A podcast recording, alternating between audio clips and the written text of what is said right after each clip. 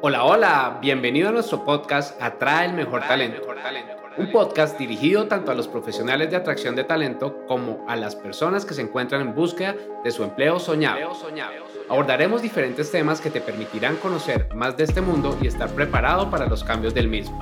Acompáñanos y disfruta de un contenido diseñado de la mano de expertos. Hola, es un gusto para mí estar nuevamente acompañándote en este podcast. Mi nombre es Daniela Velázquez, soy la Social Headhunting Specialist de Human to Human Hub y de Aprendamos. Y el día de hoy quiero compartirte una información muy valiosa en tu búsqueda de empleo.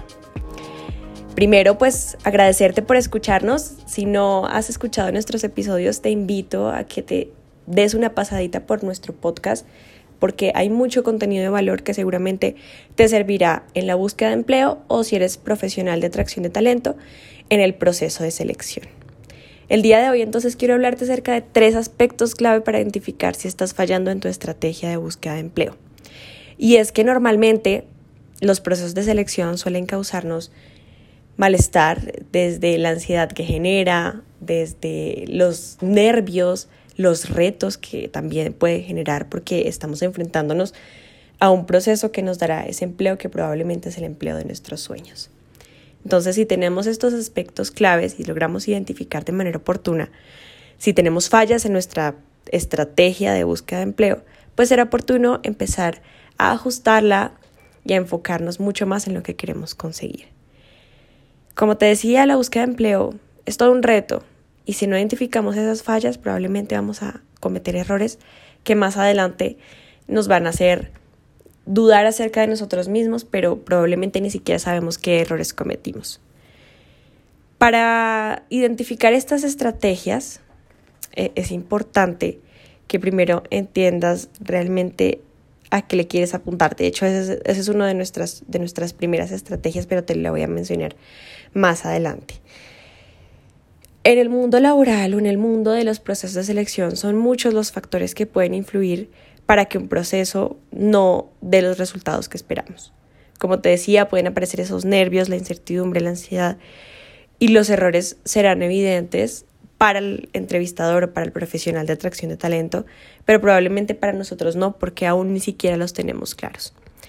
Entonces, una vez identificamos en qué estamos fallando, en qué podemos mejorar, será mucho más fácil retomar el camino y empezar a enfocarnos realmente en lo que queremos.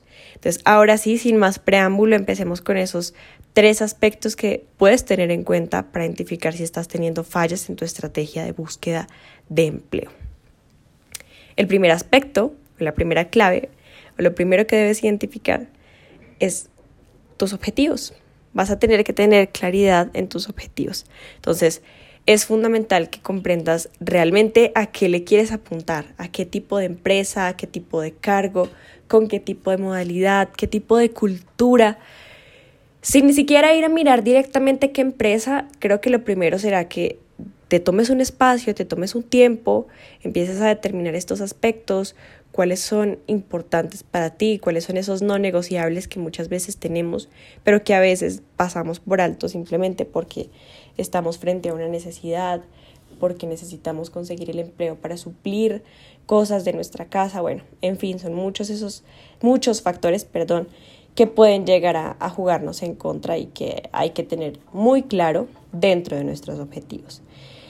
De igual manera vas a tener que tener un análisis profundo de la vacante a la que aplicas. Porque bueno, ya tenemos los objetivos, ya sé qué es lo que quiero dentro de ese trabajo al que le voy a apuntar o al que quiero ingresar. Pero cuando empiezo a ver las vacantes, aplico cualquiera, entonces ese objetivo igual queda a un lado. Lo fundamental aquí será identificar si estas vacantes a las que estamos aplicando, si están alineadas con ese objetivo que ya planteamos, con ese propósito, con el perfil, con los conocimientos. Sé que en algunas ocasiones y sobre todo para recién egresados o probablemente para personas que quieran cambiar de sector, la experiencia que se solicita es muy alta.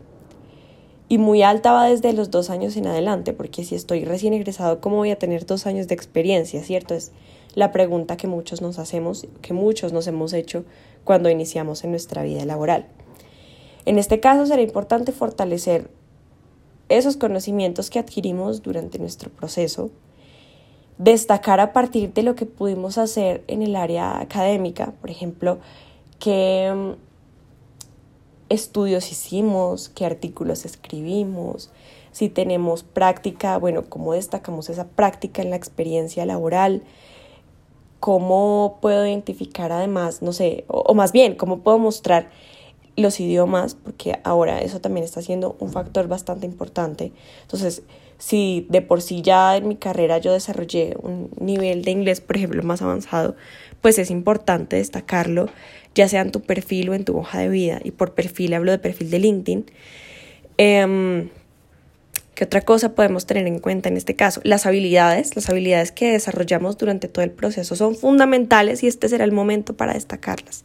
Entonces, si bien no cumplo totalmente con la experiencia solicitada, pero tengo los otros requisitos, pues será oportuno aplicar. Pero si definitivamente no tengo la experiencia, no tengo los conocimientos, no tengo las habilidades, ya me estoy descartando a mí mismo del proceso, a mí mismo o a mí misma del proceso. Entonces, siempre ser muy enfocados, realistas y oportunos y dedicarle tiempo a hacer esa búsqueda de realmente qué vacantes se ajustan y cuáles no. Conseguir empleo es una profesión, como lo ha dicho Guillermo en, en otros podcasts. Entonces, es dedicación, es esfuerzo, es de centrarse en esos objetivos que queremos. El segundo aspecto, la segunda estrategia que quiero que tengas en cuenta para identificar si estás cometiendo errores es si tienes actualizaciones en tu rol. Es clave que conozcas cuáles son las necesidades actuales del área en la que te desempeñas o en la que te quieres desempeñar, para identificar si realmente estás haciendo las cosas bien o si puedes empezar a hacer algo para destacarte de la competencia. Recuerda que no solamente eres tú aplicando un empleo, son muchas personas más queriendo esa oportunidad. Entonces hay que destacar. ¿Cómo hacemos esto? Bueno, tenemos muchas herramientas a través de Internet. Hablemos primero de LinkedIn. En LinkedIn tenemos la oportunidad de conectar con muchas personas alrededor del mundo que están ejerciendo ese rol y a través del networking podemos conectar con ellas, empezar a hablar, invitarlos a una reunión.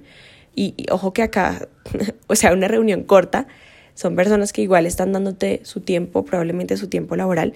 Entonces, ser muy alineados a lo que queremos, un espacio muy corto, preguntas concisas, claramente generando un espacio de conexión con esta persona que te pueda contar un poco acerca del rol y acerca de las necesidades que se tienen actualmente y de ahí en adelante la tarea será solo tuya.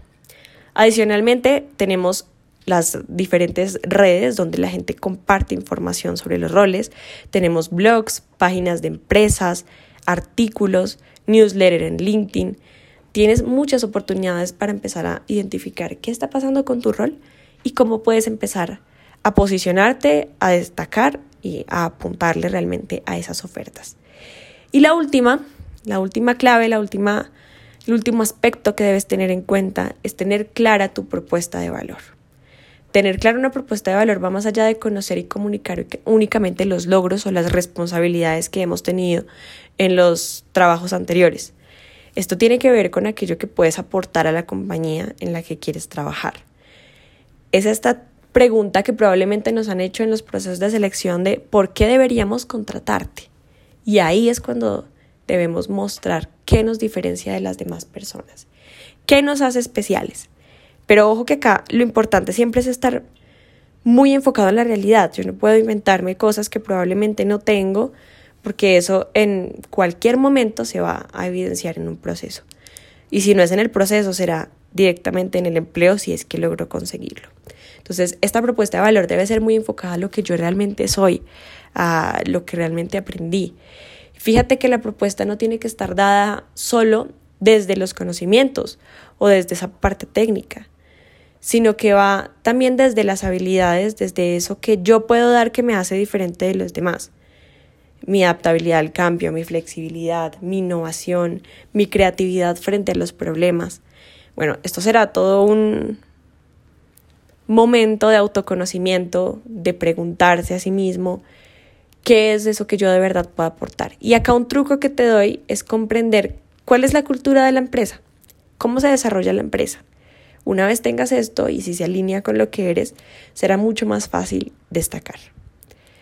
Si quieres de pronto em, conocer más acerca de cómo puedes hacer tu propuesta de valor, Guillermo tiene muchos contenidos que te invito a visualizar, a ir, a buscar, en donde te explica cómo hacer esa propuesta de valor.